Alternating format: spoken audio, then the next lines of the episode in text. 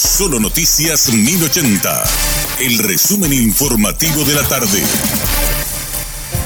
Hola, soy Richard Toñanes y este es el resumen informativo de la tarde. Este jueves la Policía Nacional reportó el intento de secuestro de un hombre en el departamento de San Pedro. La posible víctima logró huir de ellos para adentrarse en una zona boscosa y por eso desistieron de buscarlo. El comisario Nimio Cardoso, jefe de antisecuestro de la Policía Nacional, dio detalles del caso a Radio Monumental. Realmente hoy a las 11.30, 11.45 aproximadamente nos informan de que en la zona de Llorete Forest, eh, una zona hacia Capitán Bado, ¿verdad? Eh, aparecen seis personas encapuchadas en, una estancia. Eh, intentaron retener, aparentemente no, la, situación no está clara.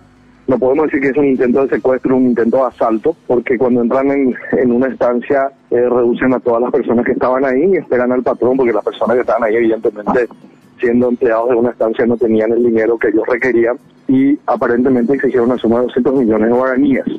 Eh, eh, hoy a las 11 de la mañana aproximadamente llega la persona que estaba arrendando esa estancia y al percatarse esta persona que habían personas no desconocidas en la zona e intentarse la fuga, esta persona recibe varios disparos de parte de estas personas encapuchadas y eh, la persona no, no es reducida y se interna en una zona boscosa escapándose de, de, esta gente, ¿verdad?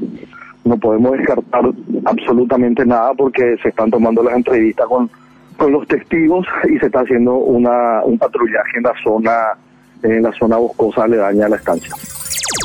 La Armada Paraguaya informó que este jueves, tras una patrulla fluvial, el personal de la prefectura de Puerto Botánico halló un cuerpo sin vida flotando en el río Paraguay en inmediaciones del kilómetro 8. De acuerdo con las informaciones recibidas, se desconoce aún la identidad de la víctima fatal y la causa de muerte. Por otro lado, continúa la búsqueda del cuerpo del sargento Alexis Sosa, desaparecido hace un mes tras ser arrastrado por el raudal en la ciudad de Lambaré.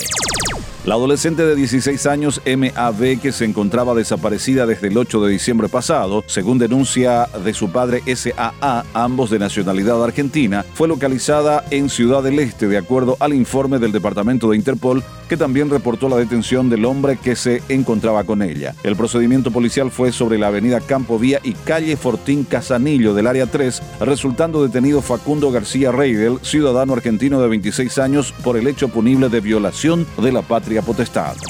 Oficialmente a partir de hoy la carne vacuna paraguaya está habilitada para ingresar a los Estados Unidos, posteó el embajador Mark Oldfield en la red social X. De esta forma, el diplomático informó que el país superó el análisis de riesgos del Servicio de Inspección Sanitaria Animal y Vegetal del Departamento de Agricultura de los Estados Unidos, que concluyó que la carne vacuna paraguaya se puede importar de manera segura. Ante el polémico concurso laboral del Ministerio de Justicia, donde se solicita como uno de los requisitos el test de VIH, el ente estatal emitió un comunicado rechazando cualquier tipo de discriminación y garantizó la transparencia e igualdad de oportunidades. Al respecto, el ente estatal aclaró que la presentación de este documento es opcional y voluntaria para el postulante. El test VIH no será un condicionante para la admisión en el concurso para los cargos mencionados, refiere el pronunciamiento. Este fue nuestro resumen informativo, te esperamos en una próxima entrega. La información del día aquí, en Solo Noticias 1080.